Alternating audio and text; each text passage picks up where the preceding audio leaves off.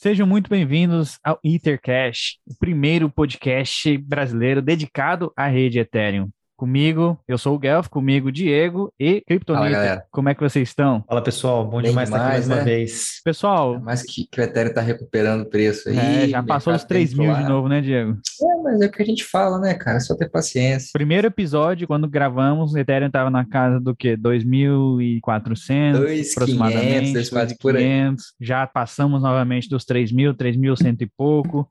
Então, pessoal, é, quando a gente fala que é para pensar de longo prazo, é isso. O ativo é muito volátil. Tem dias que ele vai subir muito, tem dias que ele cai, mas para o longo, longuíssimo prazo, a gente acredita muito que ele vai ali ser fundamental para o sistema bancário mundial, né? O sistema, o sistema financeiro mundial, bem dito.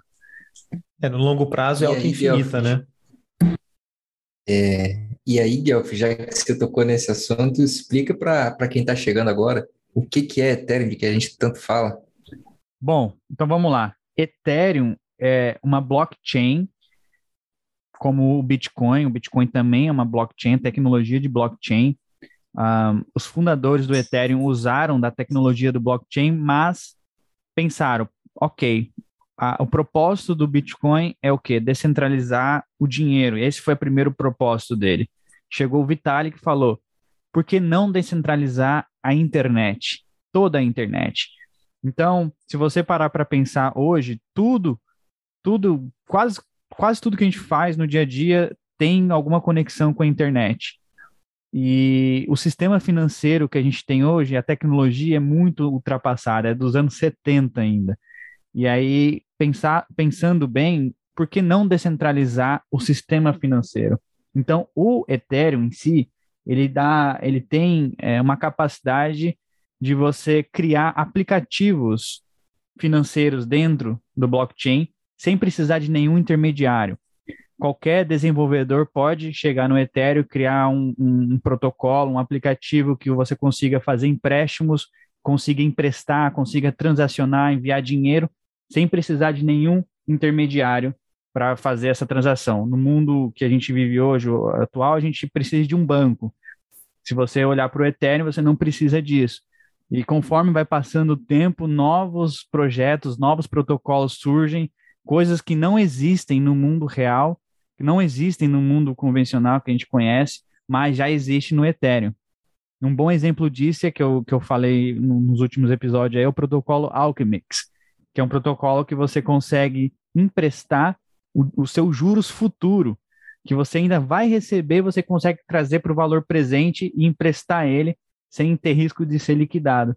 Então a Ethereum permite criação de aplicativos descentralizados dentro uh, da blockchain. E não são aplicativos como a gente conhece, não, esses aplicativos no celular, nada disso. São, são real protocolos mesmo, aplicativos rodados de forma descentralizadas e sem permissão, eles não querem saber, eles não perguntam seu nome, seu endereço, seu CPF, nada disso. Você chega, conecta uma carteira que tem um número encriptografado e essa é a sua identidade dentro da rede do Ethereum. E aí você está falando sobre não ter censura, não pertencer a ninguém, ser descentralizado, e a gente fala isso, e isso parece um mantra que a gente repete, às vezes não faz nem sentido. Só que a gente viu há pouquíssimos dias não sei quando você está ouvindo esse, esse podcast, de que o governo canadense declarou que os manifestantes que estão fazendo protesto anti-vacina no Canadá, se continuarem os protestos, vão ter as contas bloqueadas. Independente, todo mundo acha que todo mundo tem que tomar vacina, mas bloquear a conta dos outros não dá para acontecer. Agora, com é um Ethereum, bloqueio e, é um bloqueio sem qualquer, sem qualquer justificativa, é um bloqueio que do dia para a noite pode acontecer, não precisa nem de ordem judicial, não precisa de nada, é um bloqueio. É, parecido com o que aconteceu aqui no Brasil com o congelamento das poupanças, você lembra? Exato, exatamente. Então, a galera mais jovem que está ouvindo a gente não pode não ter vivenciado isso, mas isso aconteceu num futuro muito recente aqui no Brasil. Isso está acontecendo no Canadá, que é um país é, reconhecidamente liberal.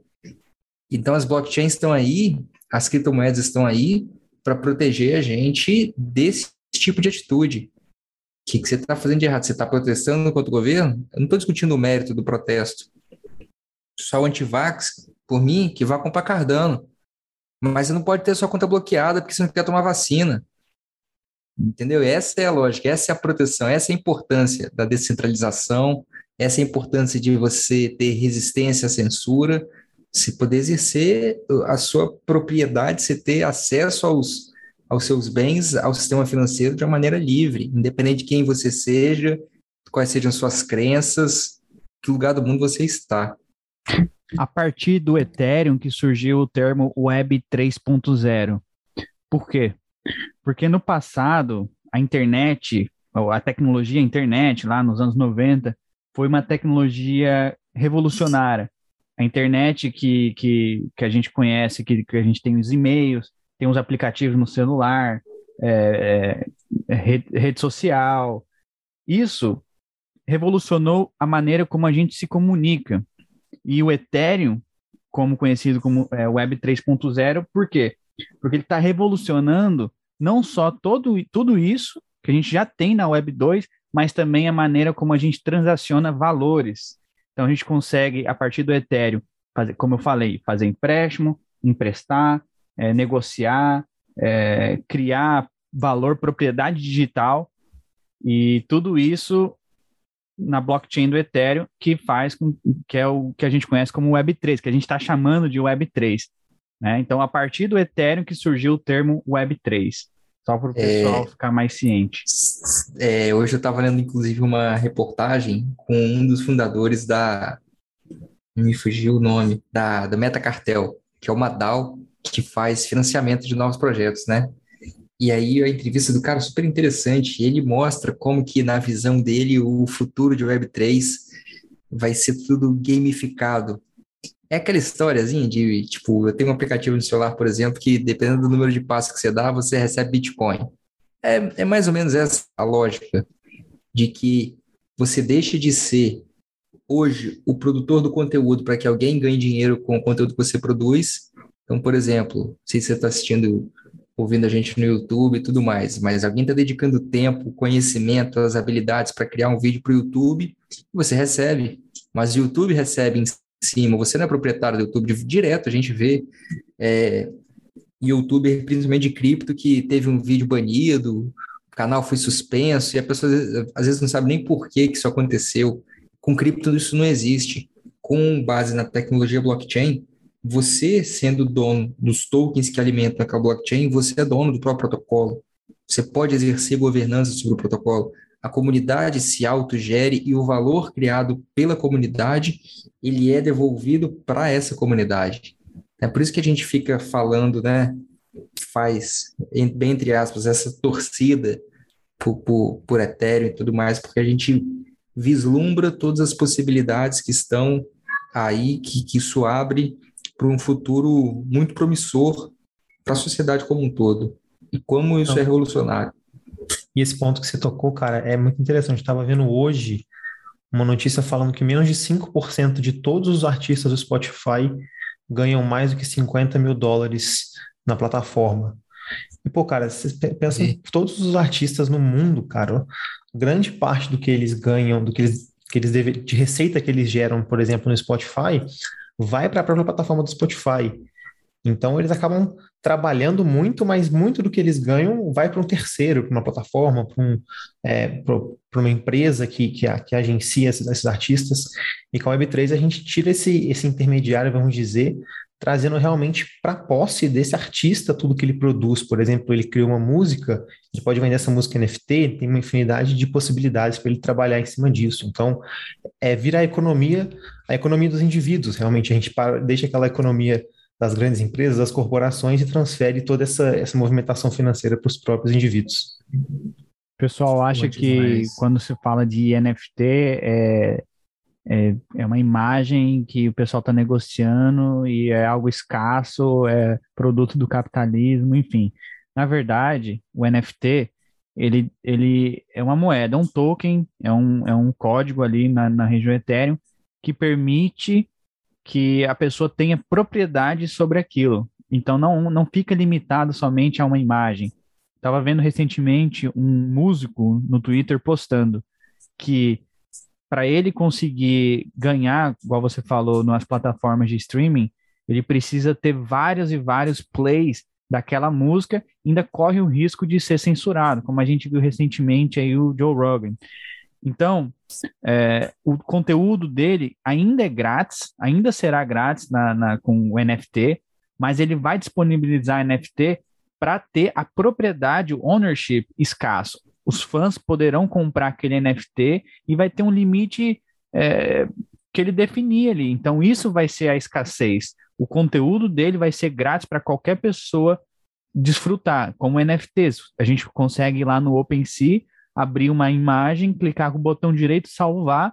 A gente vai ter uma cópia da imagem, mas a propriedade por trás daquela imagem, a comprovação que você é realmente dono, está no blockchain, vai estar tá atrelado à sua carteira. Isso que é o diferencial, a propriedade sobre é, o digital. Então, a gente imagina, pelo menos eu, que no futuro, quando a gente tiver os jogos, os jogos estiverem mais evoluídos, usando a tecnologia de blockchain, a gente vai poder comprar os itens nos jogos, como acontece hoje em dia, crianças aí, jovens, jogam, por exemplo, Fortnite, compram lá os skins, os pais nem sabem que a criança está comprando, fala, como que você vai gastar dinheiro aí comprando uma, uma, um skin? Mas, na verdade, aquilo fica no jogo, a criança, o, o jovem não consegue tirar do jogo e, e, negociar aquela skin. Mas com a tecnologia de blockchain, principalmente dentro da Ethereum, ele vai poder pegar aquela skin e levar com ele para outro jogo, vai poder negociar no, no, no, mercado secundário. Esse é o poder das NFTs. Eu vejo como a propriedade por trás e não em si o que está ali, é o front-end ali, a imagem, o que seja, né? Mas a propriedade, né? você ter, ser dono daquilo. Isso é interessante. E você está falando de NFTs, é tão revolucionário esse. Tem, tem os críticos, sempre, sempre, sempre haverá críticos, mas é tão revolucionário essa, essa perspectiva que a gente está vendo que tem jornal hoje veiculado por NFTs. Então, a, a comunicação ela é feita por, por meio de um veículo que ele é incensurável. E até muito pouco tempo, esse jornal, por exemplo, que eu tô, tem, tem mais um, né? Esse jornal que eu estou dando exemplo hoje, você tem várias páginas de um jornal, então você consegue ter propriedade sobre um veículo de notícias hoje. Isso era impensável há pouco tempo. Já tem jogo dentro de NFT. Além de você ter NFTs como títulos de propriedade de um ativo digital que faz parte de um jogo, já tem gente trazendo o jogo para dentro de um NFT. Então você consegue interagir com aquele elemento digital ali. Ele vai ter um jogo simplesmente para você se divertir também. Nem tudo diz respeito à, à propriedade, né? É, então, assim, por exemplo, obra de arte. Você tem obra de arte como reserva de valor, como investimento, e você tem obra de arte para deleite. Isso, isso é uma utilidade também, isso não, não deixa de ser. E isso tudo hoje está vindo para o mundo digital. Assim, a nossa vida, isso é inegável, né? a gente está migrando essa discussão sobre o que é metaverso, né? se esse metaverso já existe ou não. O mundo no, hoje já é digital, boa parte da vida das pessoas já está nesse mundo digital, né? E aí, cripto e blockchain só potencializa isso, trazendo a propriedade e monetizando em prol das pessoas, ao invés de monetizar isso em prol de instituições. Uma vez eu perguntei para um amigo meu é, como você resumiria o que é criptomoedas para uma pessoa que não sabe nada do que é. Ele falou assim: é o dinheiro da internet. É basicamente é o dinheiro uhum. da internet, é o que a gente conhece como dinheiro tangível hoje, a notinha ali e tal, é o dinheiro da internet. É, recentemente a gente fez, estava é, conversando com, com o CEO de uma empresa aí no, no, relacionada a cripto e ele falou que, que você acabou de dizer, as pessoas já transacionam muito tempo digitalmente, só o um número na tela. Elas usam cartão, uhum. transferem, fazem Pix, fazem isso, fazem aquilo. E, e, criptomoedas é o dinheiro da internet, mas eliminando o intermediário. Porque se você parar para pensar, quando você usa o cartão, você está usando o cartão de alguma bandeira, de algum banco, passa pelo banco uhum. para chegar no, no, no, no, consumidor, no, sei lá, no lojista final ali. E uhum. no blockchain, não. Blockchain, a tecnologia cripto em si, você não precisa passar por esse intermediário. Então, resumindo não só inter... tudo, é o dinheiro da internet. É e não só intermediário, você também acaba se livrando de, de de problemas e pontos fracos, como, por exemplo, arbitrariedades que você deixa na mão do governo, do Estado, por exemplo, a emissão da moeda, né? Se a gente tem tudo feito de forma programada por questões matemáticas, fica muito mais fácil e muito mais possível também de você esperar alguma coisa, por exemplo. É, a gente sabe qual que é a taxa de, é, de inflação de Ethereum, a gente sabe qual que é a taxa de deflação de Ethereum, e, pô, se a gente não acompanhar o noticiário, a cada dois, três meses, a taxa de inflação da nossa moeda aqui, o nosso real, muda. Então, acaba tirando muito essa insegurança também que existe no mercado, no mercado tradicional, vamos dizer é, assim. É, e se você, se você parar para pensar, você vê que, que, que a gente estava tendo aí um, um, uma tensão entre Rússia, Ucrânia e Estados Unidos, cara, os mercados estavam abalados, porque você não tem previsibilidade do que, que vai acontecer. Porque Exatamente. se um chefe de Estado relevante der um tipo de declaração que não era aquela esperada pelos grandes investidores, pelo mercado, parece que o mundo vai acabar e tudo se abala. Você não, essa previsibilidade é muito prejudicial. E é muito prejudicial não para quem tem muita grana, que tem acesso a instrumentos financeiros diversos, mas principalmente, cara, para quem está lá no final da corda, sabe? Para a galera mais pobre, essa galera que sofre mais com inflação. Óbvio que a inflação atinge todo mundo, mas é quem tem menos é que sofre mais nessa hora. E outra coisa que, que com essa, esse potencial do Ethereum, esse potencial de você criar aplicações financeiras extremamente complexas usando a blockchain, você torna possível que pessoas comuns, qualquer um, tenha acesso a instrumentos financeiros que hoje, se a gente for para as finanças tradicionais, só pessoas que já têm determinada capacidade financeira têm acesso. Então, da mesma forma que você tem o lá, Bradesco Prime, Banco do Brasil Estilo, e esses, essas instituições oferecem um tipo de produto diferenciado para um tipo de cliente, bem entre aspas, diferenciado, porque tem uma renda, um patrimônio maior. Quando você vai para as finanças descentralizadas, desenvolvidas em cima de uma blockchain livre e descentralizada, você transforma todos os tipos de produtos financeiros acessíveis a toda qualquer pessoa. E isso é revolucionário. Na Web3, ninguém quer saber quem que é você, né? Você pode. Tanto é que, via de regra, muitas pessoas utilizam NFTs que sequer são pessoas é, como foto de perfil, né? Ninguém quer saber se é homem, se é mulher, da onde uhum. que você é. Você pode criar até mesmo uma identidade digital totalmente diferente da sua identidade do mundo físico. Então é muito interessante. Aqui não tem qualquer tipo de discriminação nesse sentido. Você pode ser uma outra pessoa, você pode ser quem quiser. Ethereum, Ethereum é, a gente considera Ethereum como uma nação, né, um, um mundo ali sem fronteiras. Diferentemente dos países do que a gente conhece hoje, todos têm aquela fronteira rigorosa. É, às vezes você não pode viajar para um país, outro, outras pessoas. Aí acaba tendo essa divisão, essa polarização. O Ethereum é aberto, é sem fronteira, é o que a gente chama de borderless. Né? Mas a gente pode mudar para o próximo tópico, que foi uma sugestão lá no nosso Twitter. Se você ainda não, não nos segue, como que faz para seguir a gente, Diego? É só procurar o arroba Itercast Brasil. A gente está lá, super ativo. Gosta muito de interagir com, com os, os, nossos seguidores. Sempre tem uma pesquisa para saber o que, que o pessoal tem feito, das opiniões. Sempre tem alguma coisa interessante lá. Se não segue ainda, siga. Na última semana a gente fez um sorteio de POAP, que é um NFT lá no nosso Twitter. Então, se você não segue ainda, a gente vai deixar o link na descrição para quem quiser, só entrar lá. Mas enfim, uma das perguntas lá foi como a gente entrou no Ethereum, como que a gente começou nessa vida Ethereums? Começar com você, Diego. Comigo? De novo, eu? Então, cara, foi por conta de um amigo, né? Eu acho que, enfim, esse amigo falava comigo desde 2017 sobre cripto, e eu tentava entender, era difícil de assimilar, eu não tinha experiência com finanças tradicionais, a não ser do, as coisas mais básicas, e esse cara super empolgado, falava comigo de Bitcoin, Ethereum e tal, e tava naquele ICO boom, né, cara?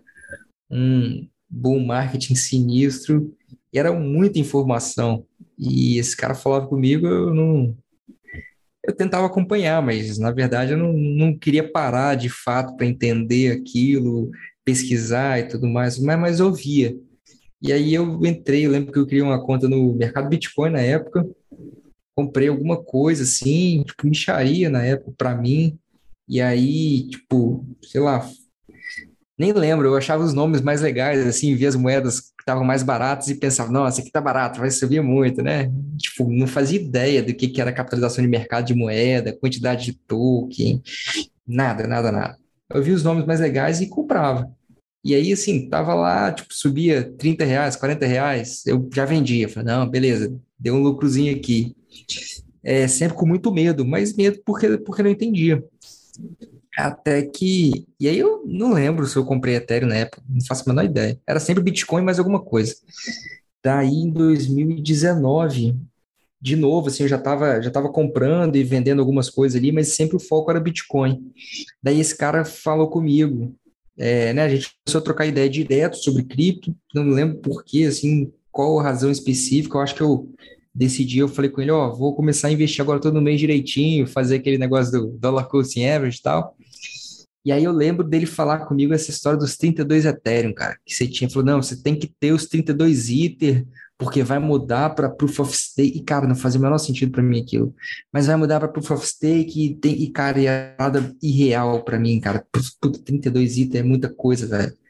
E, enfim, e desde 2019 ficava com isso na cabeça, e, mano, aí eu lembro que, tipo, no início me confundia muito a parada de você ter blockchains diferentes, você tem que ter carteiras diferentes, né? E como a maioria dos tokens são Earth20, que são tokens derivados da rede Ethereum, ou pelo menos que são tokens de projetos desenvolvidos dentro da rede Ethereum, eu falei, ah, quer saber? Vou ficar mexendo com isso não, é bom que eu fico com um endereço só, uma carteira só, resolve tudo aqui para mim. É, e aí eu fiquei, fiquei só comprando, lembro, na época, token de, de, de Ether pra, da rede Ethereum, né? Só fazia, negociava ali com Ether, tinha carteira de Bitcoin e tal. E sempre nessa, né? Com, acreditei nesse amigo meu que falou o negócio dos 32 Ethereum, dos 32 Ether, e fui nessa. E tô nessa até hoje. Comigo foi assim, Esse desde é um bom 2019. amigo, hein? Bom amigo, É, salve cara, aí, não, é. Um E salve agradecer esse amigo, ele, mandar uns. Ethereum pra ele, Diego. Pô, Não sabe, não, já. um amigo já desse, teve a- caraca. Já teve a retribuição devida Ele já. também comprava, ele também na época comprava também, ou ele só falava para você comprar? É- Não, cara, ele tava. Isso comigo foi em 2019. E esse cara tava na época das ICOs, né? Então, tipo, ele tava naquela de que, sei lá, Tim Draper fez uma propaganda de algum projeto, ele ia lá e, e entrava naquela. É, alguém falou de. Ele tava nessa aí, cara, desde, desde antes de mim. E, tipo, deu, muita coisa deu certo, muita coisa deu errado. A história de sempre, né, cara? A história de todo mundo daquela época ali. Muita coisa deu certo, muita coisa deu errada, comprou um monte de coisa que não foi para lugar nenhum, comprou coisa que deu certo. E assim, e ele é o meu, ele é o meu oráculo, assim, meu tutor nessa parte aí, que qualquer até hoje a gente troca ideia todo santo dia sobre cripto. E sempre que eu vou fazer alguma coisa, eu falo, cara, e aí, vamos fazer tal coisa e tal. A gente meio que tem uma parceria assim, velho. Um vai assim, né, de acordo com a ideia com o outro. Assim, é bom, assim, você ter um parceiro ali para estar naquilo, porque tá sozinho nesse mundo não é difícil, assim.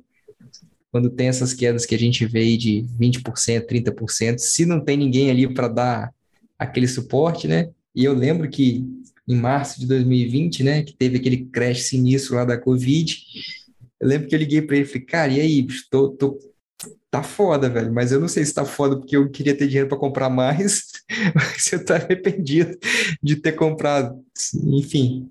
Mas foi assim, cara. Cara, eu, eu, eu tive uma história parecida também. Comecei com um amigo meu. Ele começou a falar comigo em 2016 sobre, sobre Ethereum. E já escutava falar sobre Bitcoin, só que eu nunca dei atenção a isso. Eu gostava, eu fazia uns, dar umas, tradeava ali estoques, ações tal, mas não dava muita atenção ali para cripto. Em 2017, quando teve aquele boom, igual teve ICO, todo mundo ficou empolgado. Falei, nossa, o que está acontecendo? Entrei, comprei as moedas, tradeava, perdi dinheiro, e era comprar Bitcoin, perdia, vendia. Só que em 2016, esse amigo já falou para mim que ele tava, é, tinha uma, é, uma forma de minerar é, criptomoedas, minerar o Ethereum. Eu ficava imaginando, como assim minerar? Ele falou, ah, tu comprava as máquinas aqui e tal, E só em 2017 que eu falei assim, oh, como é que eu faço para minerar? E aí eu comecei a montar aqui umas máquinas, minerava. Nessa época aí dava o quê? 5 Ethereum por semana.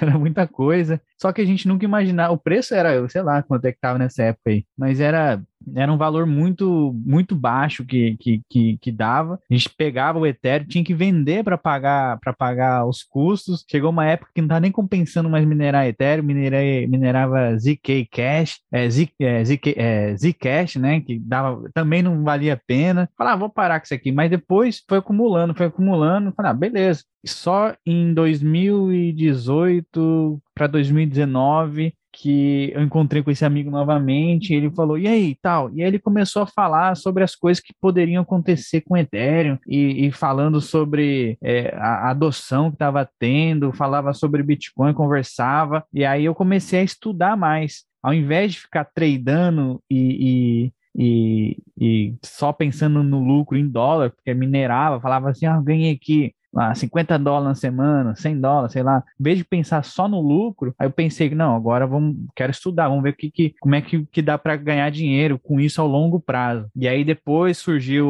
o, o verão ali do, do, do DeFi, e aí como que me aprofundei mais ainda, aí eu comecei a me envolver muito com DeFi, e aí hoje eu tô aqui, acumulando Ethereum desde então, e pensando no longo, longuíssimo prazo. Por quê? Porque quando você começa a estudar, você é obrigado a estudar a história do dinheiro, a história monetária. Aí eu comecei a escutar é, podcasts só sobre criptomoedas, sobre dinheiro.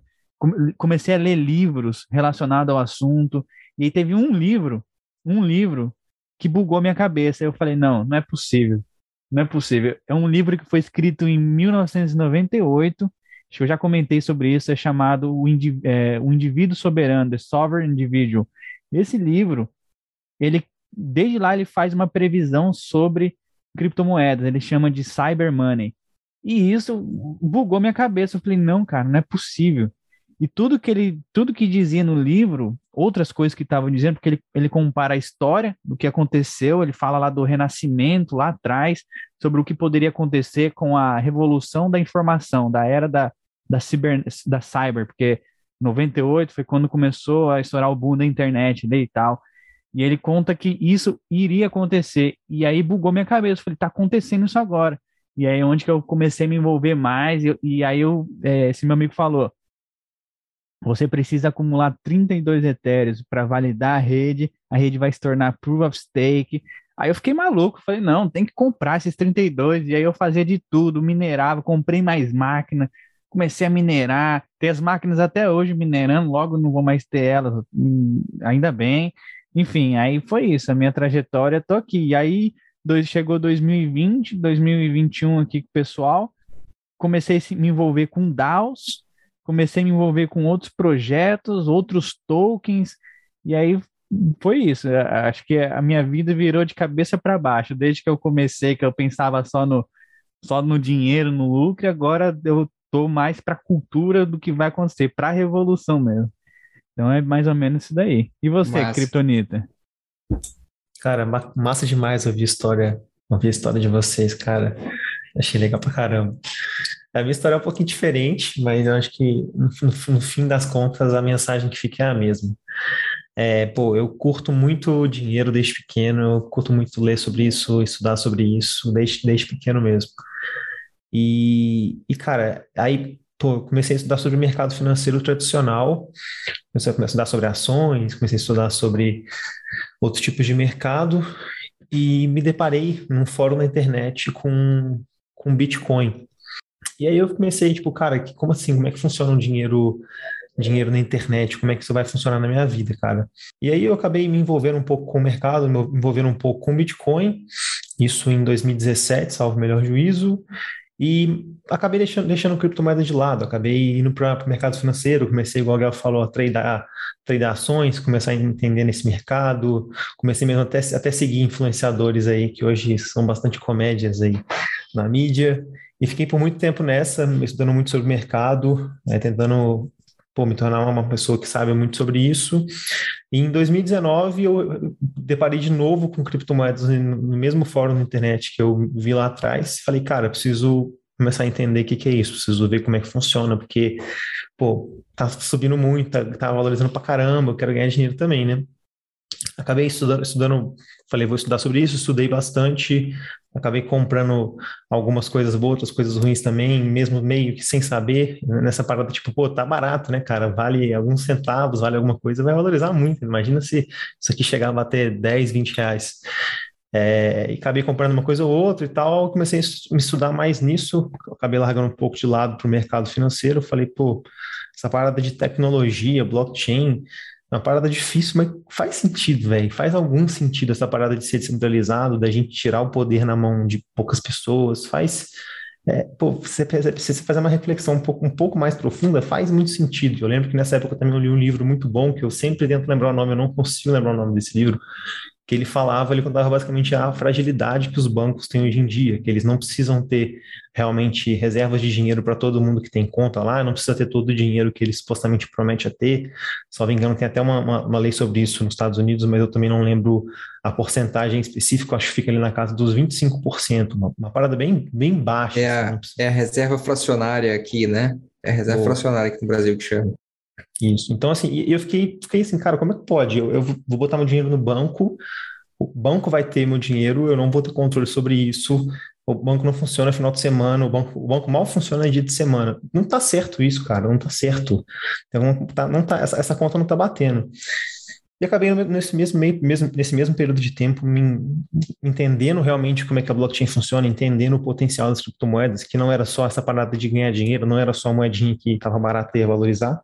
E acabei realmente me apaixonando, cara. Acabei me apaixonando e comecei a estudar igual um louco sobre criptomoedas, mas eu me sentia muito sozinho. Eu não tive esse amigo que vocês tiveram para falar, pô, como comprar e tal. Eu tentava falar com meus amigos, mas poucas pessoas se interessavam e quando se interessavam era tipo, cara pô, tá, vou comprar aqui, quanto que eu vou tirar daqui duas semanas, quanto que eu vou tirar daqui um mês? Falei assim, cara, eu não sou bola de cristal, não tem como.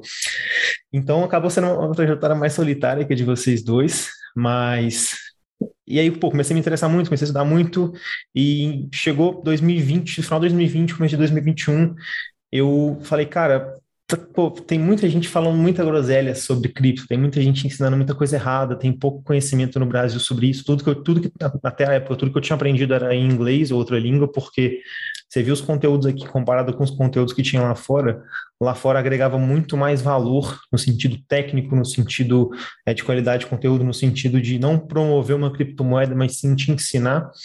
E acabei, pô, falei, vou começar a fazer isso também, cara. Eu quero realmente ensinar o pessoal, quero começar a, mostrar esse potencial que lá atrás eu acabei é, conseguindo virar essa chave para outras pessoas. Quero tentar trazer mais gente para esse mundo cripto, esse mundo, é, esse mundo descentralizado, esse mundo que você tem o controle realmente sobre, sobre suas finanças, sobre seu dinheiro, sobre seu patrimônio.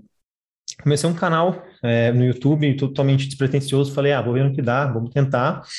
Acabei conhecendo uma infinidade de gente desde que eu criei esse canal, acabei me envolvendo com algumas DAOs também, acabei inclusive conhecendo o Diego e o, e o Guelph, que estão aqui é, comigo hoje, então, cara, é, comecei pelo dinheiro, fiquei pela tecnologia e pelas conexões que estão sendo criadas aqui e cada vez mais é, fazem sentido e me mostram que eu estou no caminho certo.